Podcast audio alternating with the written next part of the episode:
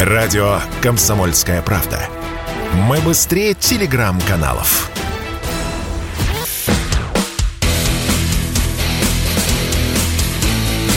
Программа с непримиримой позицией. Утренний Мордан. И снова здравствуйте, и снова в эфире радио «Комсомольская правда». Я Сергей Мордан. Ну и давайте поговорим про чуть более легкие темы, чтобы совсем вот а, на высоком граду, градусе военной истерии вас не поддерживать, я хотел бы обсудить светские новости. Кто один из главных персонажей э, русской светской жизни? Роман Аркадьевич Абрамович, великий человек. А, кстати, я когда пытался изучить его биографию, понял, что она полна каких-то мистификаций, умолчаний, вот, прямых подделок. Но он как у Сталина, кстати. А, знаете, например, что существует две даты дня рождения Сталина, и какая из них верная, до сих пор непонятно. Ну да ладно, не буду отвлекаться. Так вот, с Абрамовичем примерно то же самое. Человек, а, история которого, ну вот, это такой сюжет для голливудского фильма. Якобы он а,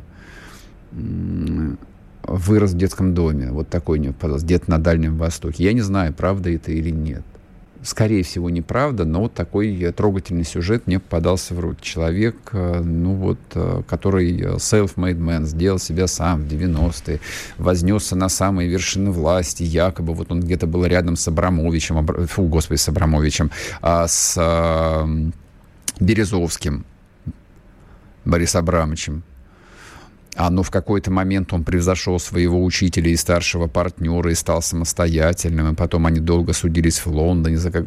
Все найдете, вот, вот все найдете. Факт тот, что Абрамович является одним из самых известных э, русских людей, э, ну, по крайней мере, в западном мире не только потому, что он в свое время купил э, легендарный британский футбольный клуб Челси, хотя и это была очень знаковая покупка, на которую была сделана там большая ставка, в которую были вложены совершенно гигантские какие-то космические деньги. Абрамович в какой-то степени является символом того, какую для себя жизненную стратегию выбрала русская буржуазия. Кем и чем она себя видела в мире. Они действительно в какой-то момент, ну, примерно к концу нулевых годов, поверили в то, что они являются частью мировой элиты. Мировой элиты. То есть вот в их представлении демократия это не более чем дымовая завеса. Ну, все, в общем, а, люди серьезные, люди, облеченные хоть какой-нибудь властью, понимают, что демократия, в принципе, это миф. Правят – в любой стране, даже в любом городе, элиты, некий ограниченный круг лиц. Наши буржуа а, действительно к концу нулевых годов решили, что поскольку свою волю миру диктует Запад, Западом правят элиты. Эти элиты, как правило, очень богаты. И значит, для того, чтобы стать частью западной мировой элиты достаточно быть просто очень богатым. Ну и выполнять некий набор э, правил, и тебя автоматически включают в этот закрытый клуб.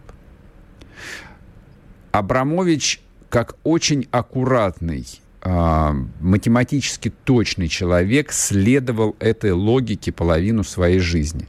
Он очень богатый, просто фантастически богатый у него деньги были, в общем, очень верно распределены. Да, он, как все российские олигархи, выводил их а, за границу, деньги хранились там, часть денег там же и инвестировались. Ну, скорее они там хранились. Инвестировались вот в капитал, который приносит новые деньги, здесь. Там а, никто никаких высот достичь не смог.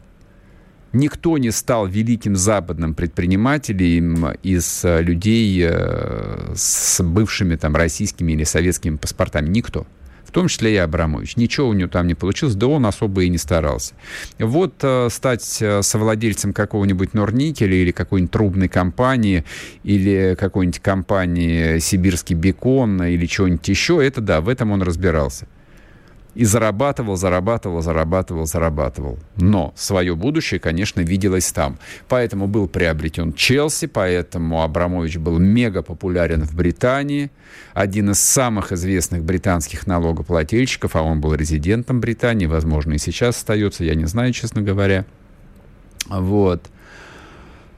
И многие, конечно, ему из наших новоришей завидовали, многие с него брали пример и понимали, что нужно жить, как Роман Аркадьевич Абрамович, и тогда все у тебя будет по жизни правильно. И вот случилось 24 февраля 22 года, а, и все пошло не так а, у всех, и в том числе и у Абрамовича. Ну и, собственно, почему мы его сегодня вспомнили-то? Пока, ну, особо там а, ярких новостей, что у него от, изъяли там какие-то активы, ну, не помню. И обе свои яхты он умудрился вывести из-под удара, в отличие от многих других богатых дураков, у которых эти яхты, яхты конфисковали. То есть очень не глупый человек, мягко говоря.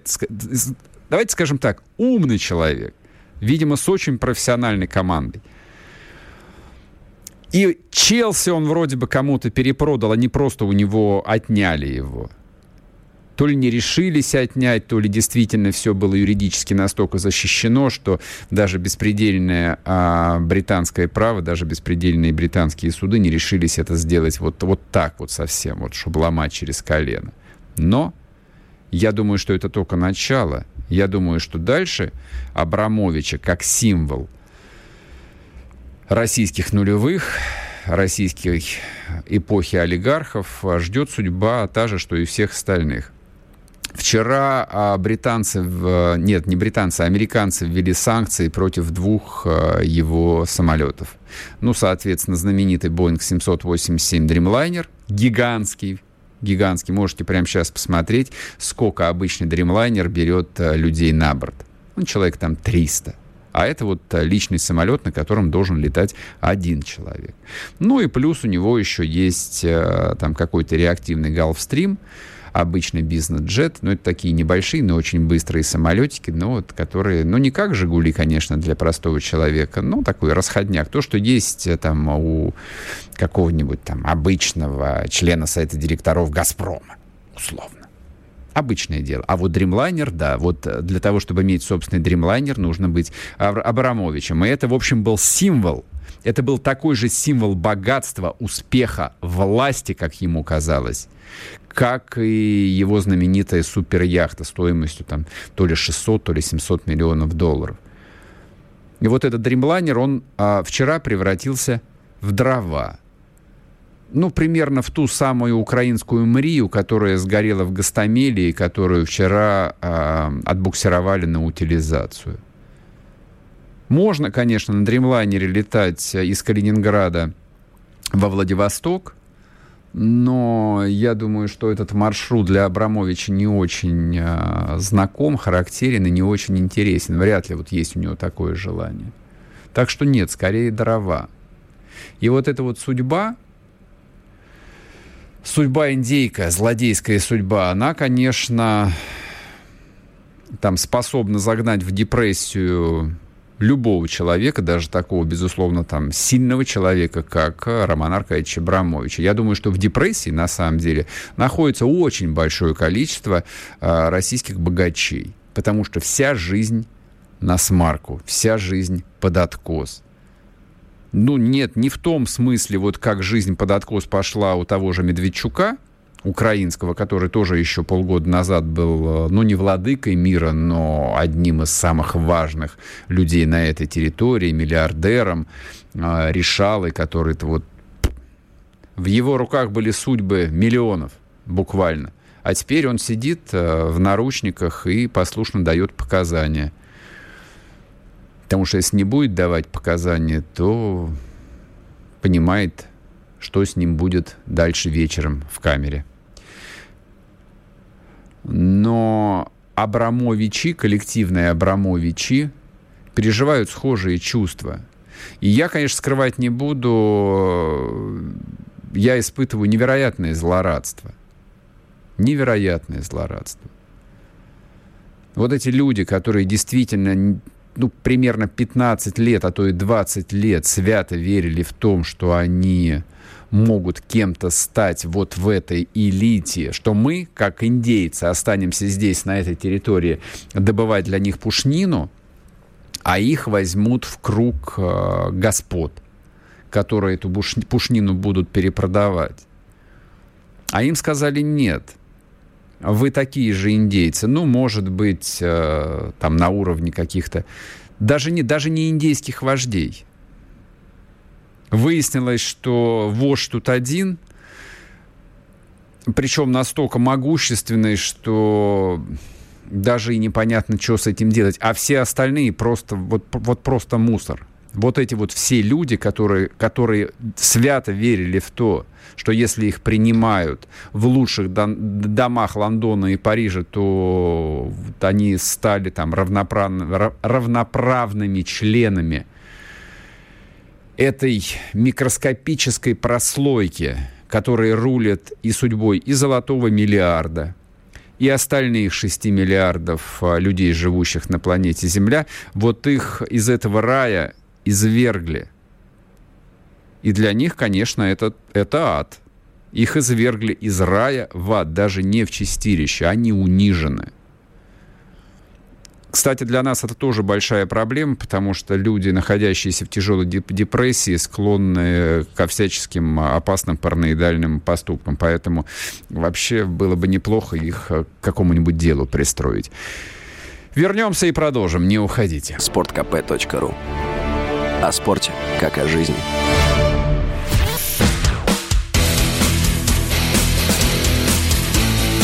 Программа с непримиримой позицией. Утренний Мордан. И снова здравствуйте, и снова в эфире радио «Комсомольская правда». Я Сергей Мордан, я теперь не один. К нам присоединяется Дмитрий Евстафьев, политолог, кандидат политических наук. Дмитрий Геннадьевич, здрасте. Здрасте, здрасте, слышу вас. А вот с чего бы я предложил нам начать. Борис Джонсон предложил Кому бы вы думали? Владимиру Зеленскому создать новый политический и экономический и военный союз, который, насколько я понимаю, должен то ли дублировать функционал ЕС, то ли заменить ЕС, то ли, в общем, непонятно что. Я так понимаю, что Борис Джонсон тоже агент Путина и хочет развалить европейское единство. Какие версии Но у вас?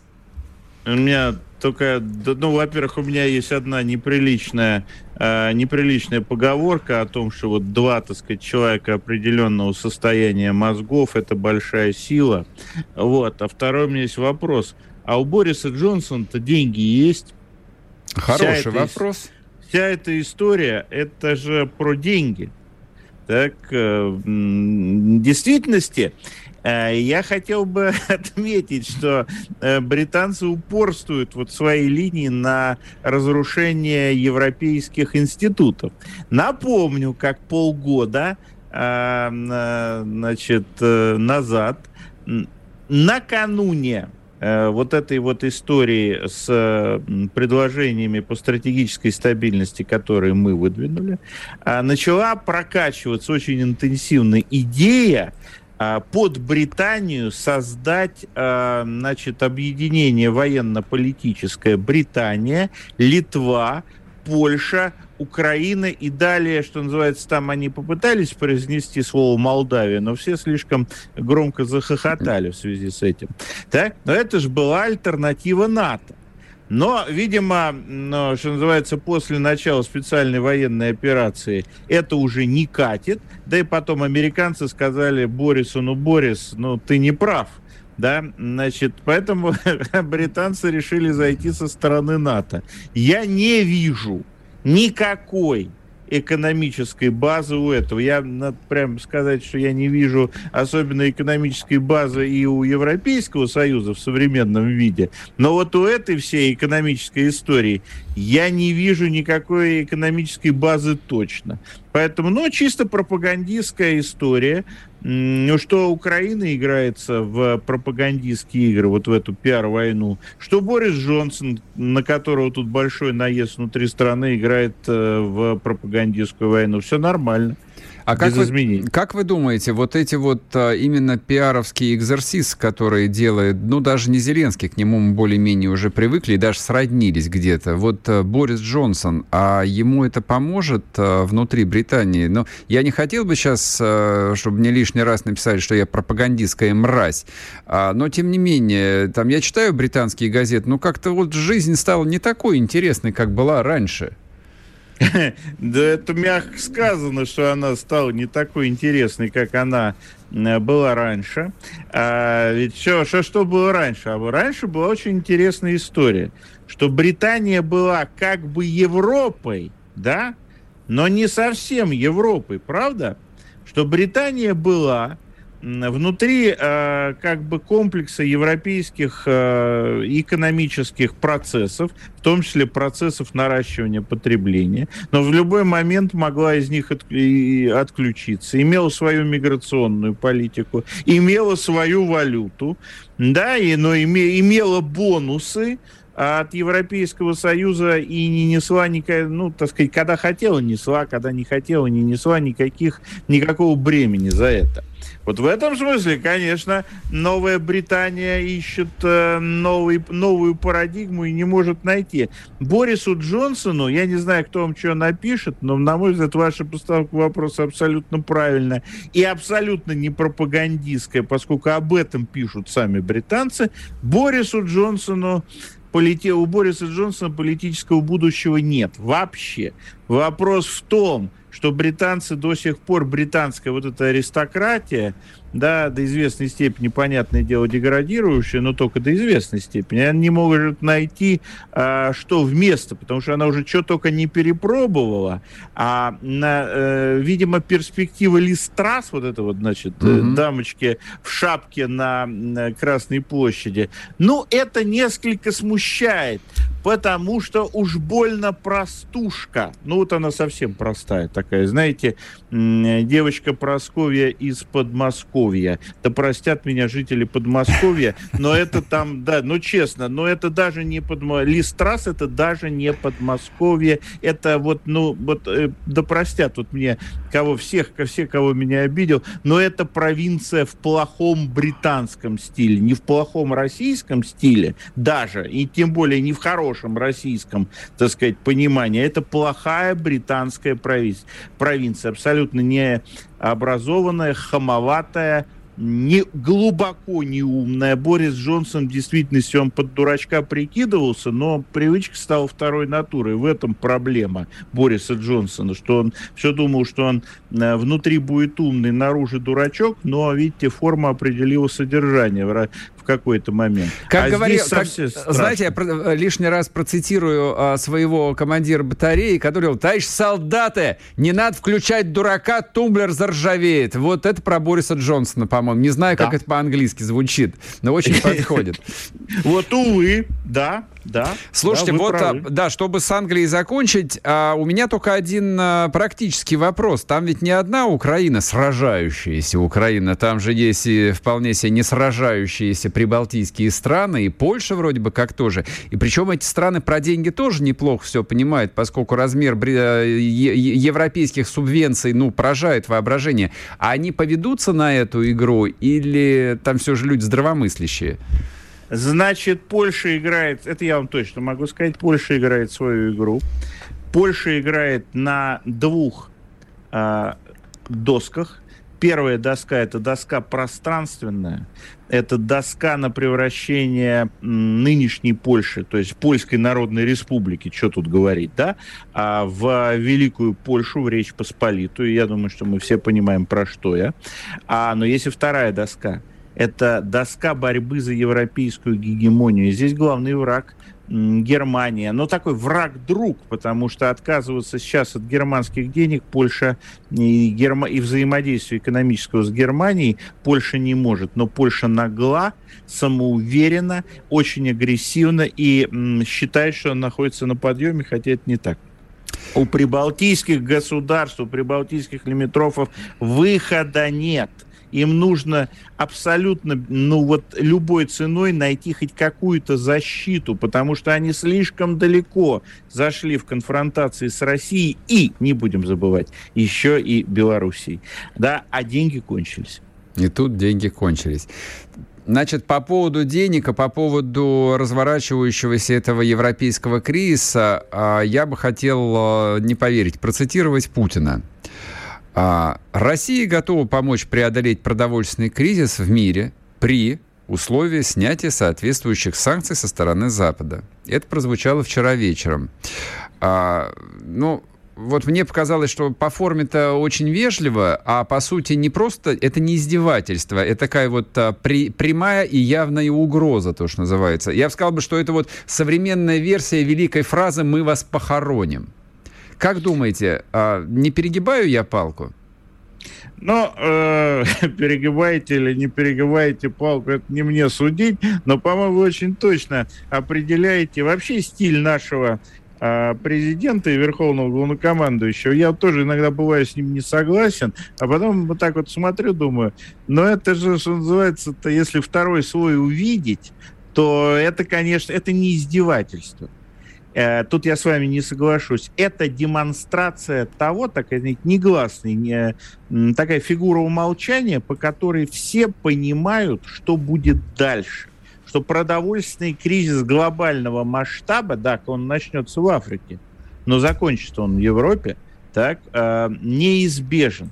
Но, конечно, есть одна только проблема. А Владимир Владимирович говорит языком, который в Европе и вообще в западном мире понимают единицы. Вот Байден понимает, Киссинджер понимает, а вот Борис Джонсон, боюсь, что нет. Да, и Макрон, боюсь, что нет. А что понимает господин Шольц, ну, это, это, вообще, это вообще для меня человек-загадка. А вы не думаете, что итальянцы э, сразу вот на лету схватили этот намек, поэтому и Драги звонил? Ну, мы же помним 15-й год, а куда сначала вот эти орды из Северной Европы-то поплыли? Ну да. Он, конечно, Драги звонил, но только не надо забывать, что Драги а, это был человек, политический лидер, который вел себя по отношению к России на рубеже 21 и 22 года э, наиболее агрессивно. Но даже Шольц поначалу так себя не вел, как вел себя Драги. И в этом смысле, конечно, Драги понимает, что ну, его политическое будущее, оно, мягко скажем, туманное. И хочет этот туман развеять. Но есть одна проблема – а, ну, во-первых, классическая фраза, а сколько дивизий у Драги, да, ну, это, бог с ним, это было в предыдущую историческую эпоху. А что нам Драги, вот как Драги, Драги, и даже Драги, как Италия. Дмитрий что они нам я могут вас предложить? Прерву вас на одну минуту на новости, вернемся и продолжим. Дмитрий Евстафьев с нами, не уходите.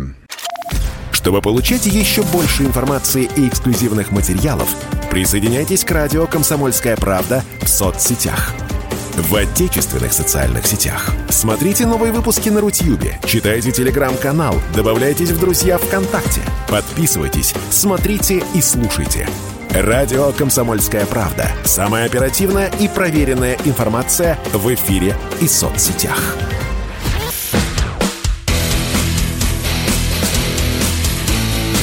Программа с непримиримой позицией. Утренний Мордан.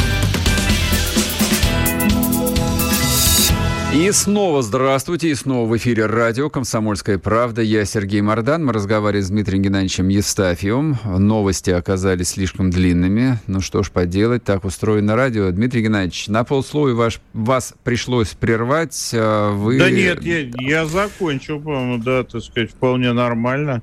Ну, поэтому мы с, вами, вопрос. Мы, мы с вами отдали должное а, вот гению нашего верховного главнокомандующего и поговорили о том, что, к сожалению, не с кем ему поговорить в Европе. И, значит, Махатма Ганди давно умер, а Драги и прочие... Махат... Дра... Дра... Махатма, Драги... Ганди... Махатма Ганди, справедливости ради, Европу-то не очень любил. Ну вот, но, но реально, мы, мы говорим с э, людьми из подворотни языком намеков. Ну да, там э, человек 5 на весь коллективный Запад поняли, еще человек 10 догадались. Но проблема в том, что современная Европа живет э, сегодняшним днем, причем даже, я бы сказал, сегодняшним утром. Да, они не знают и не думают о том, что будет вечером.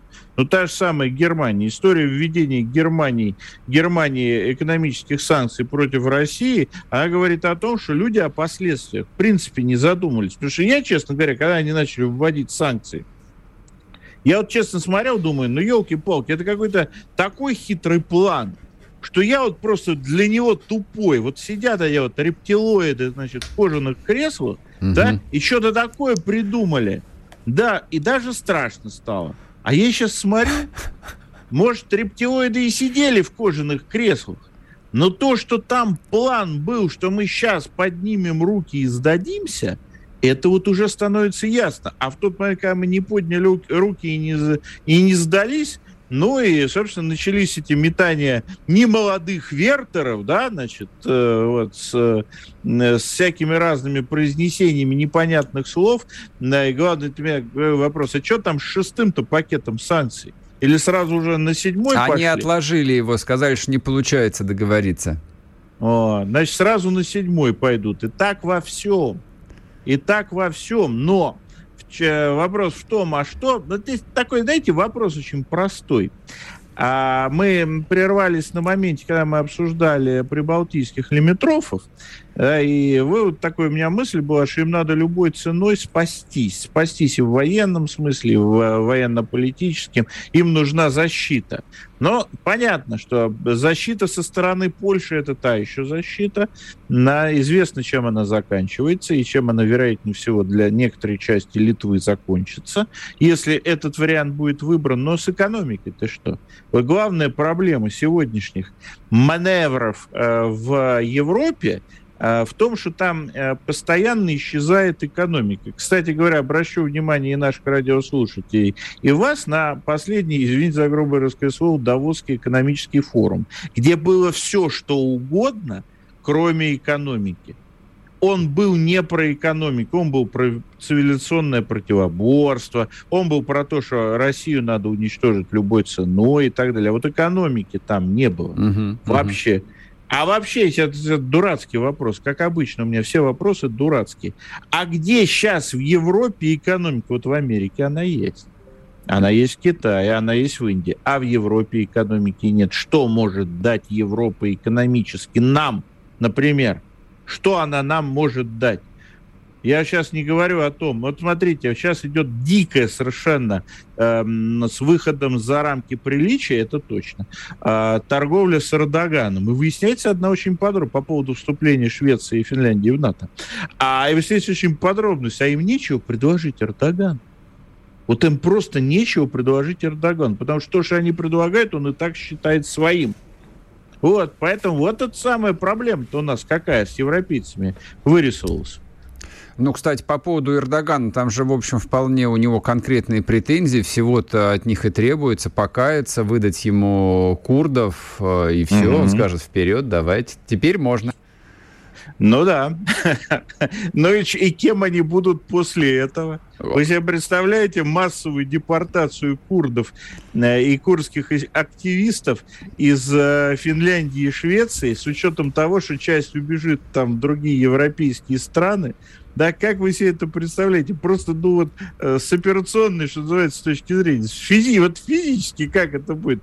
Я бы на это посмотрел. Ну, мне кажется, у них действительно проблема в том, что Европейский Союз, который создавался именно как э, союз угля и стали изначально, и, в общем, в этом виде им имело смысл его и оставить, он превратился во многом в такую идеологическую конструкцию. Они являются заложниками вот этих самых там дурацких нарисованных ценностей, э, в которые они сами не верят, но опять-таки правила игры надо соблюдать, а иначе будет немножечко стыдно. Это вот как с расстегнутой ширинкой ходить. Вот, то есть курдов никому не жалко ни в Стокгольме, ни в Хельсинки, но ведь э, своим этим э, ну, либералам-то, либеральным избирателям придется объяснить, как это вы фашисту в Анкару отдали на заклание этих людей. Ну, а вы не предполагаете, что в какой-то момент, э, ну вот, конструкция сломается, Европа опять начнет проводить реал-политик, э, приобретет, э, ну, такие черты вот старой доброй Европы, где Джордана Бруно отправили на костер, вот когда он стал мешать, и все будет норм, и НАТО превратится в военный союз, и Евросоюз станет союзом вот угля и стали. Но, да, ну, во-первых, давайте разведем вопрос э, Евросоюза и Джордан Бруно. Я думаю, что костры в Европе сперва из книг, а потом из людей а, еще на нашей жизни запылают, потому что вот та ситуация такой, знаете, в плохом смысле инквизиции, вот такой, угу. такого, знаете, антисистемщины, она в Европе становится очевидна. Но я вам ставил встречный вопрос, Сергей. А кто будет вот конкретно, вот есть в Европе сейчас хоть один политик, а, который способен а, именно в Европе, подчеркиваю, угу. проводить вот этот вот самый реаль политик. Я понимаю, что вы мне ответите, что свято место пусто не бывает. Нет, не отвечу. Но это место должно освободиться. А пока там сидят идеологи типа э, Шольца, люди, повязанные олигархическими связями типа Макрона и политические угу. пустышки типа Драги, о нет, это место не освободится никогда. А, вот вчерашнее заявление, я сейчас не вспомню, это Минобороны наш заявлял о том, что они открывают какие-то гуманитарные коридоры в Азовском и в Черном морях. А, это же как бы вроде противоречит заявлению Путина о том, что сначала отменять санкции, потом мы поможем вам накормить э, египтян. Ну, а там же не сказано, что э, эти все суда будут э, выпущены. Это суда пройдут санацию, они будут, я так понимаю, э, встречены там и так далее, их досмотрят, а может там кого или чего начнут не того вывозить. Но с другой стороны, э, проблема в 20, 25 э, якобы миллионов тонн зерна украинского, она же не решит общую ситуацию. Ну да, это тот залог, который Украина отдает Евросоюзу прежде всего за поддержку. То есть это как бы такой, знаете, страховой взнос. Угу.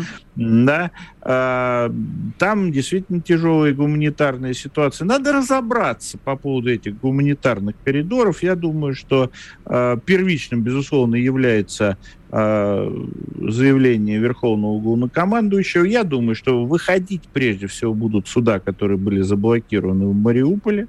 Так, это, на мой взгляд, очевидно. Но дальше посмотрим, как, на каких условиях, что произойдет. Э, может быть, там мы увидим какие-то странные подвижки и странные решения со стороны европейцев, потому что голод, Сергей, не тетка и даже не дядька. А голод в Европе, особенно в Африке и Северной Африке, это реальность ближайших двух-трех месяцев. Угу. А скажите, вот в перспективе голода, ну, угроза Европе, она-то очевидна и понятна, а американцы? Некоторые пишут, а, что мы... они вообще в шоколаде, и они просто нарастят производство пшеницы, и вообще, в общем, будет красота. Но, судя по тому, как исчезло детское питание в Нью-Йорке, они явно не в шоколаде. Второе, достаточно... Вот вы злой посмотри... человек какой, а? Да, я не добрый, я не добрый. А, достаточно посмотреть структуру производства сельхозпродукции в Соединенных Штатах, чтобы понять, что там есть очень интересные перекосы. Нарастить просто так э, значит, пшеницу невозможно. Влаги 5-6 лет, да, но не сразу. Поэтому у Соединенных Штатов есть э, свои продовольственные уязвимости, но они несравнимы с тем, что есть в Европе. Угу. Ну и хорошо. Вы успокоили, спасибо. Значит, э, египтяне наш э, такой исторический, естественный союзник. Я думаю, что можно будет формировать из них полки, батальоны, отправлять им трофейные джавелины и старенькие АК-47 и ехать освобождать Рим. Ну, Третий Рим есть, пусть будет, пусть будет еще и Первый Рим тоже нашим. Римская Народная Республика. Отличная тема. Спасибо большое. Дмитрий Евстафьев был с нами, политолог, кандидат политических наук. Друзья мои, сейчас а, снова новости на минуту, поэтому прервемся и продолжим. Есть еще две короткие темы, которые до окончания программы, последней, кстати, на этой неделе, а, хотелось бы обсудить. А, ну, два, две копейки я успею, кстати, вставить по поводу вот э, влажных мечт, что Канада и Соединенные Штаты нарастят производство зерна вместо Украины, не получится, понимаете? Они являются одними из крупнейших покупателей э, российских минеральных удобрений. Нынче без удобрений пшеница тоже не растет. Вот, понимаешь, такая загогулина. Вернемся, теперь точно вернемся, не уходите. Радио «Комсомольская правда». Срочно о важном.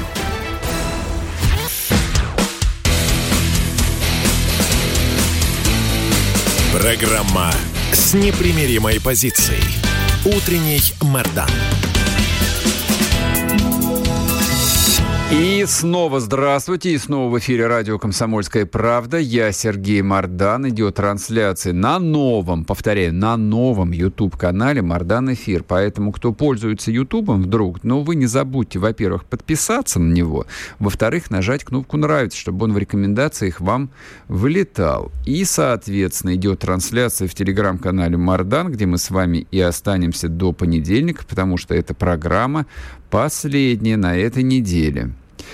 Значит, э, смотрите, говоря о зерновом кризисе, говоря о невероятно остро прозвучавшей вчера угрозе э, со стороны Путина всей Западной Европе, вот э, то, что мы обсуждали с Евстафьевым, а, мы же ведь говорим а, прежде всего о ключевых рынках а, для и украинского зерна, и, соответственно, так сказать, ключевых источниках вот этой вот грядущей угрозы для Европы из Северной Африки. А рядом с той самой Северной Африкой находится Израиль с которым у нас последний год, слава богу, в общем, были довольно теплые и продуктивные отношения. Израиль там не подключился и никаким особо острым санкциям. Нет, был такой остренький, конечно, моментик. Но вот э, буквально в последние два дня Израиль запретил Германии поставлять на Украину свои противотанковые ракеты «Спайк» сообщает об этом американский портал Axios. Так это или нет, во-первых, большой вопрос. И главный вопрос, на самом деле, который вот меня занимает, а как долго Израиль сможет, э, вот так сказать, отказывать э, в любви своему ключевому союзнику и партнеру? Зададим этот вопрос Александру Каргину, директору программы Московской хоральной синагоги. Александр, здрасте. Всем шалом и доброе утро.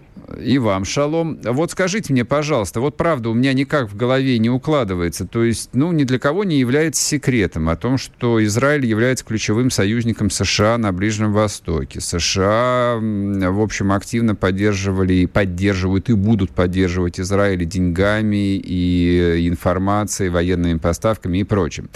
Ну, по идее, ну, с точки зрения это обычной человеческой жизни, они же вправе, так сказать, ну, рассчитывать на какие-то ответные любезности. Почему Израиль не присоединяется к санкциям и вообще ведет бизнес с Путиным и с Москвой? Объясните, пожалуйста. Смотрите, э, ну, Израиль суверенное государство, и это не просто набор слов. То есть Израиль играет э, самостоятельного игрока. И во многом ему, ему это удается. Понятно, что у всего есть границы, понятно, что есть давление. И недавно было предложение, я не помню, какого конгрессмена от демократической партии, что если Израиль не присоединяется к санкциям, то Америка должна наложить на Израиль санкции, э, санкции военного, причем характера, там, не поставлять уже в Израиль определенные э, комплектующие, без которых не работает э, про железный купол. А железный купол, да, система противообороны израильская, очень важна для защиты там, при обстрелах Хамаса. Угу. Тем не менее, Израиль не присоединяется, пока он держится. Э, у этого есть ну, вполне ясная причина. Израиль напрямую заинтересован оставаться нейтральным, ну, прежде всего, потому что м- присоединение к санкциям очень сильно ухудшит ситуацию э, в Сирии и очень усложнит, э, скорее всего, отношения с Ираном не то, что там с Ираном они хорошие отношения, вот, но как бы всегда есть куда хуже. Это не входит сейчас в планы Израиля, там в Израиле полно, полно внутренних проблем. А, и намного, конечно, выгоднее сохранять то положение вещей, которое сейчас, чем а, что-то обострять. Ну и плюс есть, конечно, финансовые интересы, торговые связи, они довольно серьезные. Израилю выгодно быть дыр, такой дыркой в санкциях. Это просто выгодно для страны. А американцам, может быть, тоже выгодно иметь, э, ну, вот такой дополнительный, все же не очень широкий, но и канал коммуникации, и, в общем, и контролировать в том числе и торгово-экономический канал, э, вот, которым Израиль, ну, вроде пока что остается, как думаете? Может быть, это Во такие много... вот неявные договоренности? Возможно, да, но надо понимать, что нынешняя американская администрация, она довольно специфическая вот, мягко говоря. И там есть свой идеологический компонент, э, тоже довольно специфический. Я не, то есть я допускаю, что со стороны некоторых американских прагматиков есть такой подход. Mm-hmm. Но в целом то, что сейчас э, заявляет америка, американская э, администрация, то, что они формально, по крайней мере, демонстрируют, э, нет. Э, они явно настроены на конфронтацию с Россией, они явно настроены давить на Израиль пытаться додавливать. И, ну, опять же, просто тут границы давления, потому что есть еще республиканцы, mm-hmm. республиканская партия, которая слишком сильно на, давить не даст. И плюс важно очень понимать специфику э, нынешнего правительства Израиля. Оно очень необычное. Оно э, построено на, ну, как лоскутное, оно есть лоскутное. Э, оно построено было только для одной цели, чтобы сместить прошлого премьер-министра Бениамина Нетаньяху. Mm-hmm. И объединились люди с абсолютно разной идеологией. То есть, ну, вот, там, не знаю, правые сионисты, э, левые либералы, социалисты, исламисты, э, центристы. То есть, ну, абсолютно люди, которые бы за один стол друг с другом не сели. И они объединились только с одной целью, ну, убрать прошлого премьера. И когда они объединялись, там была такой негласная, негласная договоренность, что, ребят, мы по-любому какую-то общую программу нормальную не выработаем. Мы ничего этого не сделаем. А, мы объединяемся по следующему принципу. Вот сейчас будут разделены министерства, и каждый министр в своем министерстве, он будет плюс-минус хозяином. А премьер-министр это такой ну, председатель совета директоров э, компании, который как бы модератор, но он напрямую не вмешивается. И поэтому э, зачастую очень многое зависит просто от того, какая сфера и какой министр да, в, в министерстве находится какой он политической позиции придерживается. Э, я понимаю, что это звучит ну, немного странно, и с точки зрения Израиля, если вот мне там, израильтяне постоянно об этом жалуются, да, с точки зрения Израиля это все ужасно просто, с точки зрения развития страны. Да, что каждое министерство зачастую оно в свою сторону. Ну, тут там, не знаю, э, элементарный пример, там, министерство строительства что-то хочет где-то строить, а Министерство транспорта, без которого невозможно начать строительство, да, понятно, что подвозки и так далее, оно не хочет, чтобы это там строилось по своим причинам каким-то потому что там это спорные территории, и Министерство строительства там человек правый, да, и он хочет, чтобы было, было, было строительство, а транспорт левый, он не хочет, чтобы там было строительство. Видите, как, сам, как непросто Да, все. сам Израиль от этого страдает, но если применительно к России, то все зависит зачастую просто от министерства, э, которое э, занимается той или иной проблематикой. Ага. Министерство иностранных дел, оно э, в руках Яйра Лапида. Он более левый, он более антироссийский. Поэтому там они иногда выдают такие довольно специфические да, Понял, заявления. я понял, как устроено. Ну и так далее. Александр, смотрите, вот же еще какой вопрос я хотел бы с вами проговорить. Э, вот эта вот угроза голода, которая там, ну, мега актуальна для Северной Африки, и для Ливана, кстати, вот, который тоже огромное количество зерна импортирует. Насколько это вот может быть, э, ну, опосредованной угрозой для Израиля, как думаете? Вот эти вот массы голодных умных людей. Это же такая возникает там зона нестабильности вокруг э, страны. Смотрите, Израиль живет в зоне нестабильности с момента Это я понимаю, и тем не менее. Не же... что-то новое. Ну вот представьте, представьте, я уточню, смотрите, вот сейчас зона нестабильности, э, там в Египте, да, и цветную революцию они пережили, вот, и Мубарк своего там куда-то отправили, то ли в тюрьму, я уж не знаю, там какая у него судьба, вот перестал в какой-то момент следить. Но вроде все успокоилось. А сейчас же может начаться опять, и исламисты к власти могут э, прийти, и пока что там, в общем, один Иран э, там не стесняется, так сказать, выражении своих э, чувств и эмоций по отношению к Израилю, но ведь и в Египте картина может поменяться. Как считаете, вот это угроза или нет? Это угроза, но не самая сильная, э, поскольку Иран своей агрессивной риторикой антиизраильской, он Израилю в чем-то помогает очень сильно. Конечно, а, безусловно, безусловно. Объедин... Как, как ни странно, да, то есть э, благодаря чему у Израиля сегодня со многими арабскими странами хорошие отношения. То есть кто-то сказал об этом лет 20 назад, о нынешней политической конфигурации на Ближнем Востоке, никто бы не поверил. Угу. Израиль объединяется там, с арабскими странами залива против Ирана. Причем арабские страны залива это зачастую сегодня ну, одни из самых, наверное, ближайших союзников по факту, да, ближайших союзников Израиля, э, возможно, даже где-то ближе, чем США. Почему? Mm-hmm. Потому что администрация США, она, так, она такая специфическая, там есть антиизраильские силы в ней в том числе. Есть произраильские, есть антиизраильские. А страны залива, они как бы на своей волне, им это, да, они как бы за свои интересы. А их интерес сейчас это дружить с Израилем против Ирана, потому ясно, что они ясно. да, обеспокоены усилением Ирана. Ну, то я есть... не, я, да, я не думаю, что что-то... Что э, это дополнительная угроза. Да, да, понял, да. понял. Спасибо вам большое. Александр Каргин был с нами на связи, директор программы Московской хоральной синагоги. Я почему хотел именно про Израиль отдельно поговорить? Ну, во-первых, потому что это фактически один регион, Северная Африка и Ближний Восток. А во-вторых, вот у нас таких хабов, через которые Россия может пока что взаимодействовать с внешним миром, объективно не так много. Это Турция, это Израиль, это Азербайджан, это Казахстан, ну и, собственно, и все, пожалуй. Вот, поэтому будем держать в поле зрения. Друзья мои, а остается полминуты до конца программы. На этой неделе мы с вами расстаемся. Соответственно, для тех, кому мало, кто хочет э, еще меня услышать в телеграм-канале Мардан, я дополнительно для вас сообщу, где и когда это возможно будет сделать. Но для этого вам придется подписаться. А для всех прочих есть один универсальный совет. Слушайте радио «Комсомольская правда». И выходные пролетят незаметно и интересно. Используй. Всем хороших выходных. Будьте, будьте здоровы. Пока. Если тебя спросят, что слушаешь, ответь уверенно. Радио «Комсомольская правда». Ведь Радио КП – это самые оперативные и проверенные новости.